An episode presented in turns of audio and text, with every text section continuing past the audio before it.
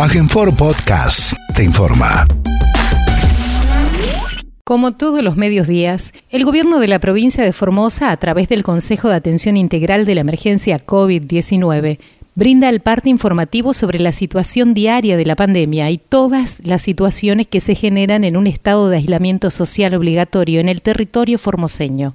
Luego de la lectura del parte diario, las autoridades provinciales responden las preguntas de los periodistas. Vamos a proceder a brindar el parte informativo número 101 correspondiente al día 22 de junio del 2020 del Consejo de Atención Integral de la Emergencia COVID-19 creado por decreto del Poder Ejecutivo Provincial número 100 del presente año.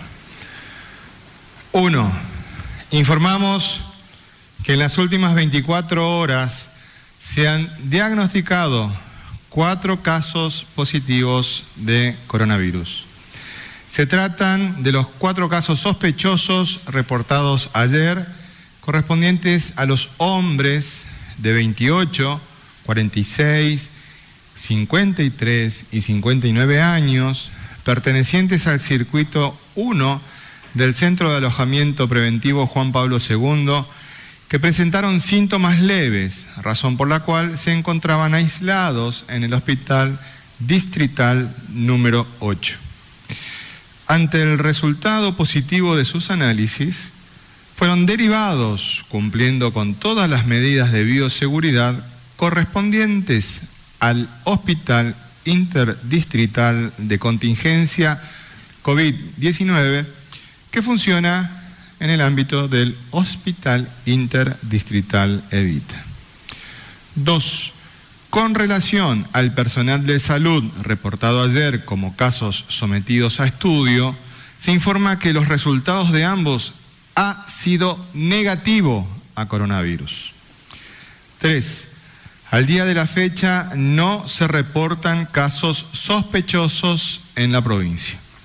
Se recuerda que por protocolo se define como caso sospechoso a toda persona que presente dos o más de los siguientes síntomas. Temperatura mayor a 37.5 grados, dolor de garganta, tos, dificultad respiratoria o trastorno del gusto o del olfato, sin otra causa que lo explique y que en los últimos 14 días haya ingresado a la provincia o haya estado en contacto con casos confirmados de COVID-19. Además, se consideran casos sospechosos al personal de salud que presente dos o más de los síntomas referidos y que haya asistido a un caso sospechoso confirmado de COVID-19 sin los elementos de protección personal. Cuatro. Atento a ello, la provincia de Formosa ha diagnosticado hasta la fecha 47 casos positivos a coronavirus, tres mujeres y 44 varones. El 75% de los casos detectados han sido en personas asintomáticas. La totalidad de estos pacientes continúan internados en el Hospital Interdistrital de la Contingencia COVID-19 que funciona en el Hospital Interdistrital Evita, encontrándose en buen estado general. De ellos, 37 evolucionan sin síntomas a la fecha. 9 evolucionan con síntomas leves y un paciente presenta síntomas moderados, continuando su evolución de manera favorable. 5. Con los análisis de búsqueda activa y los relativos a la estrategia de control, contención y bloqueo, totalizan a la fecha 2.325 los test realizados en la provincia. Cabe destacar que desde la implementación de la estrategia de control de ingresos y cuarentena obligatoria en la provincia, fueron 4.254 las personas que ingresaron a nuestro territorio desde marzo hasta la fecha, con intención de permanencia, de las cuales el 1.1% dio resultado positivo a coronavirus. A partir del agravamiento de la evolución epidemiológica del coronavirus en el país, el 21 de abril se implementó el programa de ingreso ordenado y administrado a la provincia, siendo 1.134 las personas que ingresaron sucesivamente en los centros de alojamiento preventivos hasta el 12 de junio. Estas medidas sanitarias permitieron que el virus haya sido detectado aún en sus formas asintomáticas y atípicas, posibilitando una rápida acción de bloqueo y control. Esta estrategia sanitaria nos permite afirmar que a partir de los datos existentes hasta la fecha, no se verifica circulación viral entre los 640.000 formoseños. 6. Fueron controladas 8.592 personas en la vía pública en el marco de la tarea preventiva que lleva adelante la policía en toda la provincia.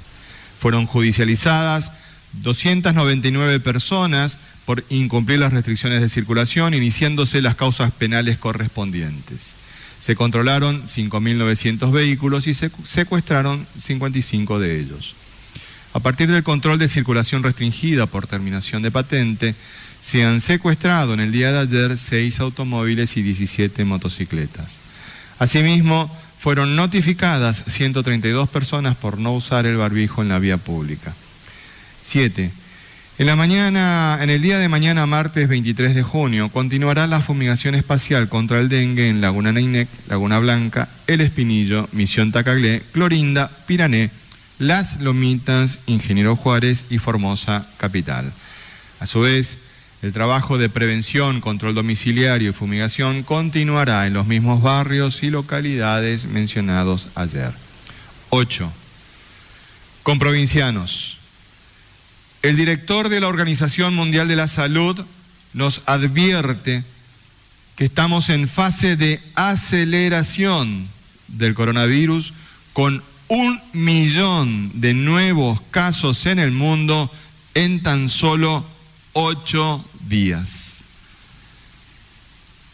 Y ello con epicentro en América Latina. La evolución epidemiológica que observamos en el país y la región nos indica que debemos estar más alertas y cuidadosos de no cumplir con todas las medidas sanitarias que han sido dispuestas. Tenemos una situación sanitaria sin circulación viral en la provincia. Cuidemos este estado con mucho celo pues ningún interés personal puede estar por encima del interés general del pueblo de Formosa. Es responsabilidad de todos y cada uno de nosotros y nosotras.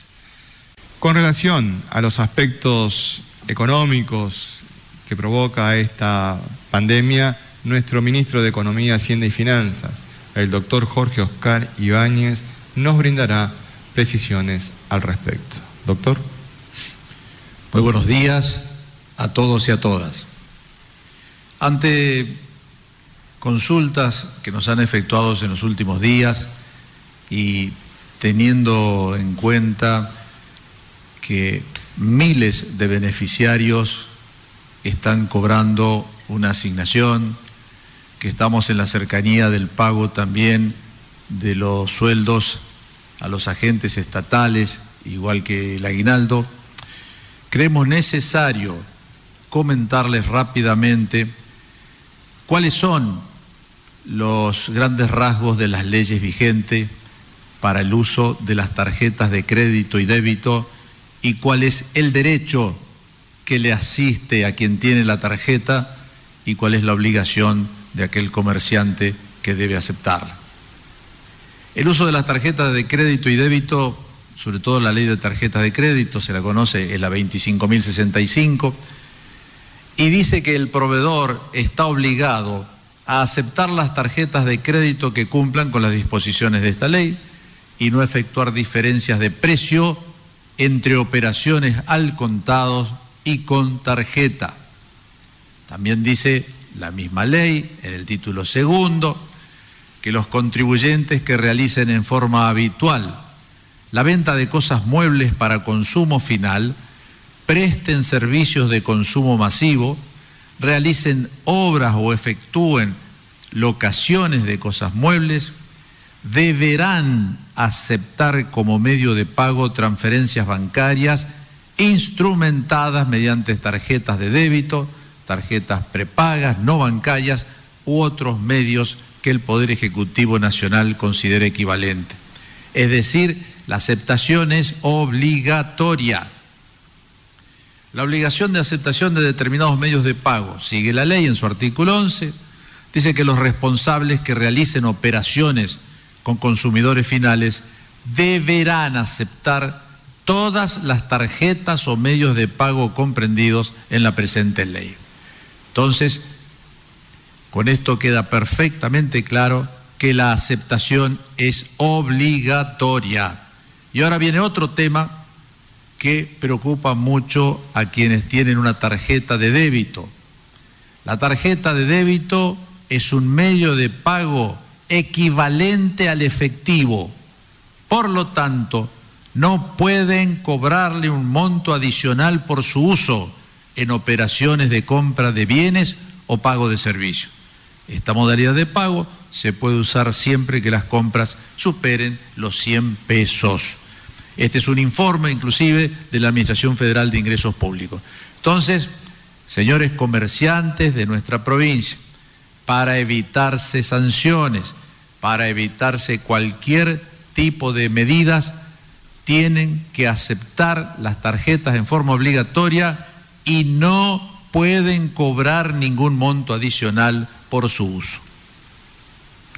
Los beneficios de las tarjetas de débito que nosotros inclusive promocionamos siempre, todos los medios alternativos de pago para evitar aglomeramientos, los beneficios es más seguro andar con una tarjeta que con dinero en efectivo, ¿verdad? Se puede llevar un control de los gastos, se puede acceder a promociones que hacen casi todos los bancos y no se pierde tiempo haciendo filas en los cajeros. Son algunos de los beneficios de la utilización de estas tarjetas de débito, que eh, es la más común que emiten los bancos de nuestra provincia. Con respecto al pago de la IFE 2, que se realiza por sucursales del Banco de Formosa, seguimos recomendando que concurran los beneficiarios cuya terminación de DNI e inicial de apellido corresponde a ese día. Caso contrario, el banco no les puede abonar el beneficio. El 22 de julio los terminados en DNI en 2, inicial de apellido de la A a la L. El día 23 de junio también terminación en 2 de la M a la Z. Z. El horario de pago, ya saben, siempre es de 7 a 15 en todas las sucursales. En la ciudad capital, las cuatro sucursales abonarán en el día de hoy a 1.968 beneficiarios y en el interior, en estas localidades donde hay sucursales del Banco de Formosa, también con el DNI terminado en 2, el apellido de la A a la L, 1.726 beneficiarios cobrarán el día de hoy. Comenzó también el operativo especial de pago de las IFE 2 en lo que llamamos el corredor este. La localidad del Espinillo, por la cantidad de beneficiarios, al igual que Laguna en Ainec y Riacho, está desdoblado el pago en dos días. Entonces el 22 y el 23 van a estar en Espinillo, luego vamos a seguir por Tacaglé, Buenavista y vamos a ir anunciándoles a ustedes todos los días de pago en cada una de las localidades. En el corredor oeste, 23 de junio, corresponde a la localidad de Pozo del Tigre. El corredor sur, la, localidad de Villa 213, también por la cantidad de beneficiarios, se paga en dos días. El pago IFE por CBU.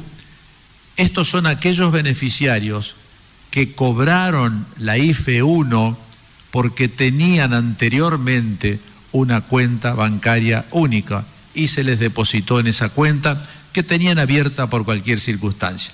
Comienza el pago, 23 de junio, se les va a acreditar a esos beneficiarios cuyo DNI tenga la terminación en cero. Eh, en el CIPA, como se llama, jubilaciones y pensiones de ANSES, hoy concluyen con los documentos terminados en 9 los saberes que no superan los 18.952 pesos. También en el día de hoy, los documentos terminados en 9 concluye los pagos de la asignación familiar por hijo y de la AUH. La asignación por embarazo, los documentos terminados en 7 cobrarán el día de hoy, los documentos terminados en 8 se acreditarán el día de mañana. La tarjeta alimentar, los documentos terminados en 9, hoy se termina el pago de todos y el programa Hogar, que ayer alguien nos preguntó, que es el subsidio por cada garrafa de 183 pesos, se termina hoy abonando a los DNI terminados en 9. Programa del Banco Nación, con respecto a los cooperativistas que reciben la ayuda económica individual, cobrarán los DNI terminados en 8 y en 9.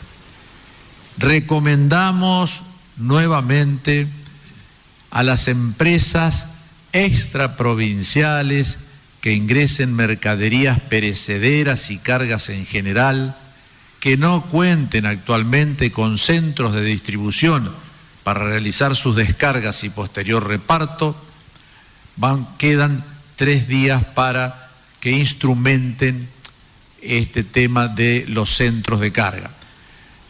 La finalidad de esta medida, de esta exigencia, es que se realice el menor tránsito posible dentro de los distintos barrios de nuestra ciudad capital y localidades del interior provincial, evitando recorrer innumerables comercios con camiones que vienen de zonas donde existe circulación comunitaria de COVID-19.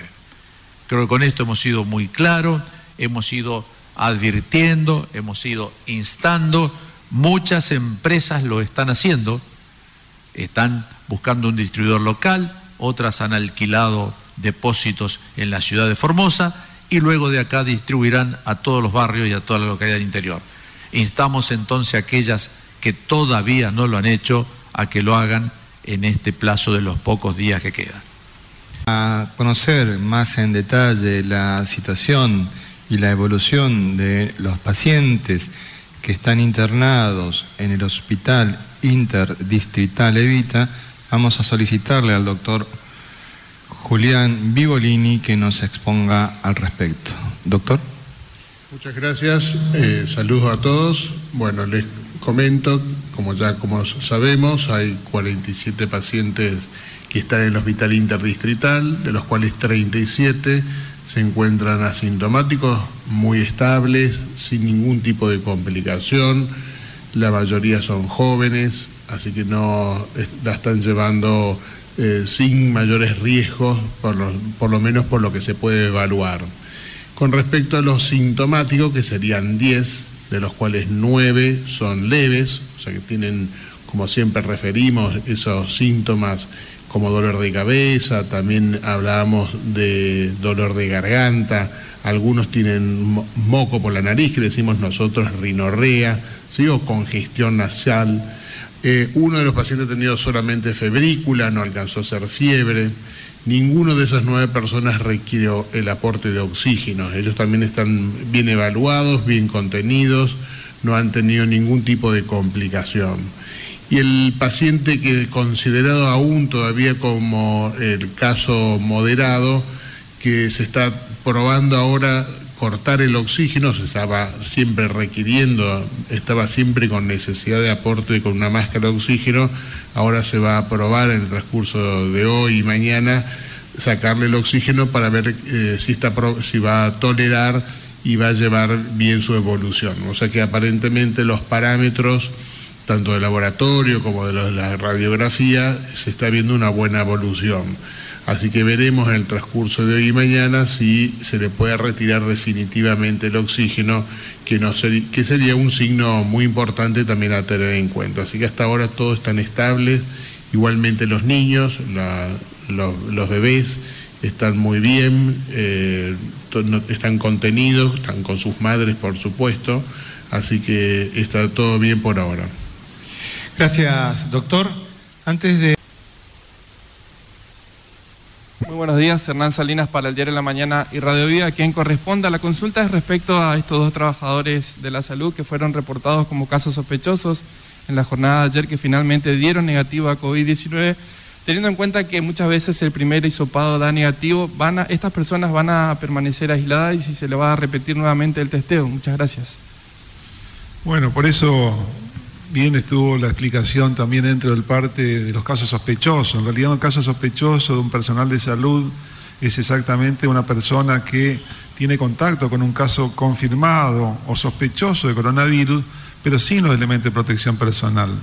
Entonces, esto también da prueba de que todos los estudios que se han realizado en el personal que estuvo en contacto con los pacientes, tanto dentro del Juan Pablo, en la Escuela de Cadetes, en el Hospital Evita, en el CIPEC, en el Hospital Digital 8, son muchísimas las personas, personas de salud que se le han hecho testeos, aún sin síntomas, y todos han dado negativo. Esto da prueba primero de la efectividad y, del buen comportamiento, la conducta, la disponibilidad de los elementos de protección personal. Lo mismo en este caso. Estas dos personas, el resultado fue negativo y es suficiente. Eh, de acá más, justamente la definición tiene que ver con esta fundamental eh, que, está, que, está, elaborada por el, el Ministerio de Salud de la Nación, donde hay contacto, sí, pero sin elemento de protección. Entonces, en ese caso es sospechoso. Todo lo demás es vigilancia lo que estamos haciendo, buscando activamente el virus y así que hemos encontrado también tantos casos asintomáticos. Siguiente pregunta, por favor. Muy buenos días, Nilsa Daullero para FM Estilo 98.7. Teniendo en cuenta, ministro, lo que usted acaba de aclarar de eh, todas eh, estas utilizaciones malas para llevar malestar justamente a toda la ciudadanía. Ya ustedes fueron elegidos para dar la parte oficial y nosotros como medio de comunicación tenemos que venir a preguntarles a ustedes lo que toda la provincia tiene que saber. Y no solamente la provincia, sino que estamos en la mira a nivel nacional de todo lo que se diga y se haga en Formosa. Con respecto a esto, en el día de ayer un colega nuestro cuestionó el porqué de las cuatro preguntas nada más. Y también dentro de ese mismo párrafo, ese mismo posteo en las redes sociales, salió mi compañero de trabajo que hizo una pregunta acerca de algo tan importante como lo es las netboot que eh, el Ministerio de Cultura este, iba a entregar a los eh, beneficiarios que son nuestros adolescentes. Durante los últimos cuatro años de gobierno, nos han quitado la posibilidad a la gente que, de menos recursos de poder acceder a la conectividad y a tener ese material tan importante que hoy, en un momento de pandemia, para cuidarnos necesitamos, ustedes nos están aconsejando todos los días que utilicemos todos estos medios justamente tecnológicos para evitar, si bien en Formosa no hay circulación viral, para evitar con más razón todavía el cuidarnos y poder tener ese beneficio. Voy a leer textual justamente una noticia que salió en el día de hoy. Ustedes eh, me van a decir si esto es oficial. ANSES y la ENACOM lanzaron un nuevo programa de entrega gratuita de tablets para un grupo importante de beneficiarios. Este programa tiene el objetivo de poder garantizar el acceso a Internet y nuevas tecnologías en todo el país, facilitando perdón, el acceso a las y los jubilados, que son los que más les cuesta administrar este tipo de dispositivos, así también como para los eh, titulares de la asignación universal.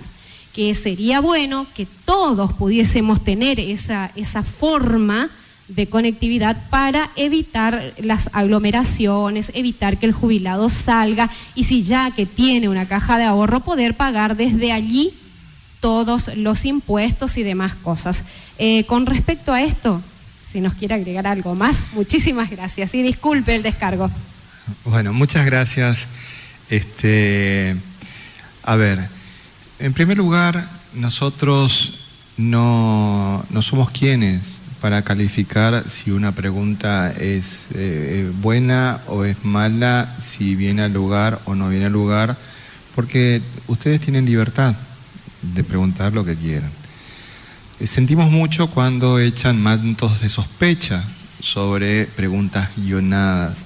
La verdad es que eso habla mal de quien lo, eh, lo dice, no hacia quienes están orientadas esas preguntas.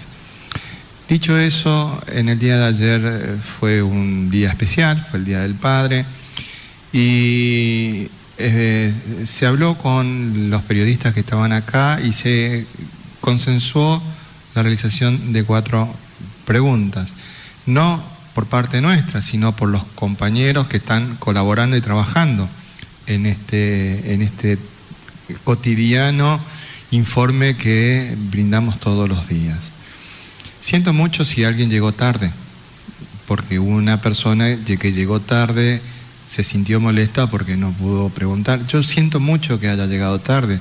Si hoy está acá, podría preguntarlo, porque hoy no vamos a poner límites de preguntas. Es una, una lástima. Pero no importa, dejemos de lado eso. Uno entiende la necesidad de la prensa de brindar primicias. Uno lo comprende. Eh, ahí está el trabajo de los, de, los, de los productores, de las productoras, buscando permanentemente conseguir una primicia para que su medio sea el primero en darla. Es por eso que nosotros hemos establecido este método de trabajo, de brindar la información a todos al mismo tiempo para evitar justamente tener algún medio privilegiado o no. Y si prestan atención, las veces que hemos dado entrevistas individuales, jamás hemos dado ninguna, ninguna, ninguna primicia, siempre hemos hablado sobre las informaciones que ya habíamos brindado. Desde otras perspectivas, quizás, pero nunca dimos una primicia. Y no la vamos a dar porque somos muy respetuosos de el trabajo que realizan los medios de comunicación, importante por ciento y fundamental en este tiempo, pero también somos muy respetuosos de los formoseños y de las formoseñas con quienes hemos establecido este pacto de que este Consejo, a través de esta mesa, iba a ser el único canal de comunicación oficial de la provincia en lo que hace a el COVID-19. Con relación a lo que usted señala, me parece importante destacar un aspecto. Esa información es nueva, no sabemos cómo la van a implementar, saludamos este tipo de decisiones para poder llevar adelante la democratización de la comunicación, en este caso de los adultos mayores, pero también quiero poner de resalto las políticas públicas que ha tenido la provincia de Formosa en este tiempo. Hubo un presidente que terminó su mandato el 15 de diciembre de 2019 este, eh, que dijo de que eh, entregar notebooks era como eh, entregar asado sin tener parrilla. ¿Recuerdan? Bueno, en Formosa nosotros hemos trabajado en políticas públicas que nos han permitido tener la mayor, el mayor índice de conectividad a nivel territorial en toda la provincia de Formosa. No hay un lugar de la provincia de Formosa en los cuales no tengamos conectividad. Es decir, nosotros sí tenemos la autopista. Y llevando aquella metáfora que había hecho ese presidente, nosotros no solamente tenemos la parrilla, tenemos el carbón, tenemos todo preparado, para poder hacer eso. Es decir, cuando lo implementen ese programa, bienvenido sea, nuestros jubilados, nuestros adultos mayores tendrán esa oportunidad, pero también la tienen porque nosotros los formoseños hemos llevado adelante políticas públicas que nos permitieron democratizar la conectividad, haciendo hincapié en la soberanía tecnológica y haciendo realidad la justicia social. Siguiente pregunta, por favor. Buenos días, Alejandro Richard, LR8 Radio Nacional Formosa y LRA20 Radio Nacional Las Lomitas. La pregunta para el doctor Vivolini, quería saber si podía ahondar un poco más en estos nuevos cuatro casos y si eh, se puede explicar o si se sabe cómo se pudieron contagiar. Gracias. Sí, de los cuatro casos, como se refirió, son del grupo inicial donde habían más casos inicialmente positivos compartieron eventos juntos, eh, por desgracia sin las medidas que tanto se machaca, como el distanciamiento social, como el uso del barbijo, como el lavado de manos, hubo un, contacto un poco más estrecho más allá de lo, de lo, sugerido, digamos. Ese es el principal punto de, transmisión entre ellos. Ahora, de los cuatro, eh, tres prácticamente eran los que tenían síntomas leves, había un cuarto que estaba prácticamente asintomático, es más, cuando ya llegó al hospital interdistrital estaba asintomático, no hizo ninguna referencia, todos ellos estaban estables, eran todos síntomas leves, así que más allá de una congestión nasal o un poco de dolor de cabeza, no, no tenían otra sintomatología en particular, así que están, están bien ellos. Siguiente pregunta, por favor. Buenos días, Javier Ruiz para Radio Formosa 88.1. Mañana se cumple 14 días del primer caso de coronavirus en la provincia de Formosa. Quisiera preguntarle al doctor Mario Romero Bruno, al doctor Violini, eh, ¿cómo está la evolución de la primera persona? ¿Se va a dar de alta? ¿Se va a seguir con los controles? Muchas gracias. Efectivamente, fue la primer, el primer caso que se diagnosticó, fue una mujer que venía en un colectivo, se le hizo el estudio antes al ingreso, un hisopado, siendo asintomática, la persona dio positivo y bueno, fue el primer caso. Se le repitió nuevamente un hisopado el día de ayer, el estudio es negativo. Así todo, para poder otorgarle el alta tiene que haber dos hisopados. Entonces, al primero, en el transcurso de las próximas 48 horas se realizará el segundo y en ese caso la persona podemos decir que ya no tiene el virus y está totalmente, mantuvo toda la evolución de su, de su enfermedad, porque en realidad no hizo ningún síntoma, fue un caso, pero mantuvo toda su enfermedad sin ningún síntoma. Eh, bueno, así que esa sería la situación de esa primera persona. Y así van a seguir todos los otros a medida que transcurran los tres al día 10 eh, o 11, se le hace el primer hisopado, después se le hace el segundo. Siempre tenemos que tener la seguridad y certificar de que la persona tiene dos hisopados con virus negativos. Así que seguimos con esos casos, dijimos el 75% son asintomáticos, eso también es algo muy llamativo, es una experiencia que está teniendo la provincia al diagnosticar tan tempranamente estos casos que ni siquiera se los informa porque en, los otros estudios que por ahí se, hacen en otras provincias y los test rápidos que se han realizado en otros lados, ella para detectar una persona que tuvo y aparecen los anticuerpos, pero ni siquiera se notifican esos casos que pudieran haber tenido esa enfermedad, nosotros estamos notificando al momento rápidamente y bueno, son los que nos permite seguir la evolución. Siguiente pregunta, por favor. Muy buenos días, doctores. Nataniel Cáceres del grupo de medios TVO y CNN Radio. Eh, si bien es importante eh, la atención respecto al COVID-19 en cuanto al sistema sanitario, cómo está preparado y el enfoque que está teniendo, nos llegan algunas consultas respecto a cómo sigue funcionando el resto del sistema, en tanto con la salud privada, porque nos dicen que hay algunas clínicas que tienen inconvenientes para poder trabajar con el IACEP, no les permiten hacer ciertas atenciones, y también las ambulancias del CIPEC que tardan entre 45 a una hora en recurrir a un llamado de la ciudadanía. ¿Qué pasa con el resto del sistema de salud que no está enfocada a atender al COVID-19? Muchas gracias.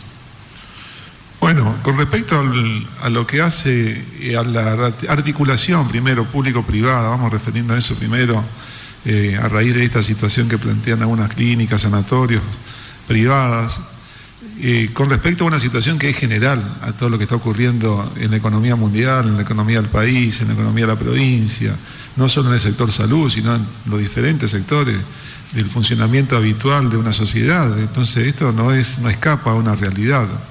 Así también, lógicamente, que eso ha transcurrido porque todo lo que se ha dado prioridad durante este tiempo son las urgencias. Primero se ha solucionado la urgencia, se ha dado prioridad a las situaciones más graves, los pacientes, bueno, así también, tanto en el sector público como en el sector privado. Eso ha disminuido lógicamente la cantidad de pacientes que por ahí se atienden en el sector privado.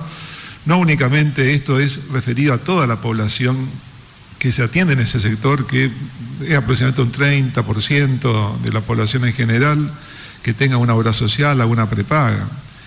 Dentro de esa cantidad, lógicamente, están los beneficiarios también de la obra social provincial, el IACEP, que ya hace mucho tiempo los acuerdos que se han respetado son una, una modalidad de pronto pago, y esto lo puede decir mejor el ministro de Economía, ya hace muchos años el sistema de pago de la obra social es anticipatoriamente a cualquier otra obra social, o sea, paga antes que cualquier otra obra social, porque presentan la factura y ya están saliendo los pagos. Esa modalidad se sigue manteniendo y se sigue cumpliendo. Así que con respecto al funcionamiento de lo que ocurre dentro de la parte privada es similar a lo que ocurre en el sistema de la economía en general. Con respecto al funcionamiento específicamente del CIPEC, bueno, habría que ver puntualmente cuál es la situación. El CIPEC funciona siempre por también prioridades y se clasifican según el llamado telefónico en códigos rojos, amarillos, verdes o azules. Es un código internacional. El código rojo es la emergencia, aquel que tuvo un accidente, una descompensación donde hay un riesgo de vida. Y es ahí donde se miden los tiempos realmente para los cuales está dado el sistema. Después hay otras llamadas que de acuerdo a la sintomatología podrán ser síntomas que pueden ser hasta de consultas domiciliarias, alguna duda, algún traslado. Bueno, esas son situaciones particulares que dan tiempo justamente para la organización y dar prioridad siempre a la emergencia. Así que habría que ver puntualmente los casos de esto que no desconozco realmente. Siguiente pregunta, por favor. Buenos días. Eh, Omar Guzmán para Radio Universidad Nacional de Formosa. La pregunta para el ministro Ibáñez. Eh, el gobierno analiza después del IFE un ingreso universal, eh, que esto se estaría complementando con la asignación universal por hijo. Quisiera preguntarle si esto es así, hay esa posibilidad de que se implemente este nuevo beneficio eh, después de la pandemia inclusive. Gracias. Es un tema que está en todos los medios, la posibilidad de un ingreso universal no se lo está estudiando solamente en la Argentina, es un pedido del Papa Francisco para que los países del mundo, todos, desde los más poderosos hasta los que no lo somos tanto, pueda verse la posibilidad de un ingreso mínimo universal para todas las familias. Por supuesto que cada país tendrá que ver las posibilidades eh, económicas de realizar esto. Entonces es una medida muy acertada. Nosotros eh, tenemos la, la tenemos los IFE, tenemos innumerables medidas que han ido tejiendo una red de contención social en la Argentina, pero no conozco si hay un proyecto concreto de este ingreso universal hoy y si lo están estudiando las autoridades del gobierno nacional en reemplazo o no de todas estas estos programas de asignaciones que hoy están muy activos, yo creo con respecto a las CIFES, ya lo hemos repetido, debe ser el programa de mayor cobertura de beneficiarios en la historia de la República Argentina. Por supuesto que cuando nosotros tomamos como ejemplo nuestra provincia, con 162, 163 mil beneficiarios, tenemos una magnitud de lo que es. Pero te repito, no, no conozco si hay un proyecto concreto referido específicamente a la posibilidad que ya sea después del pago de la IFE 2 o durante el transcurso del segundo semestre del año de este tipo de asignación universal. Hoy es un día muy lindo para poder llevar adelante la tarea, la actividad recreativa que nos hemos dado los formoseños en horarios de la siesta. Por favor, guardemos todos y todas las medidas de protección personal. Hay muchos formoseños que están trabajando, como estos compañeros que nos muestra la imagen de Nutrifor, para que otros formoseños podamos quedarnos en casa y podamos cuidar entre todos la salud del pueblo de Formosa.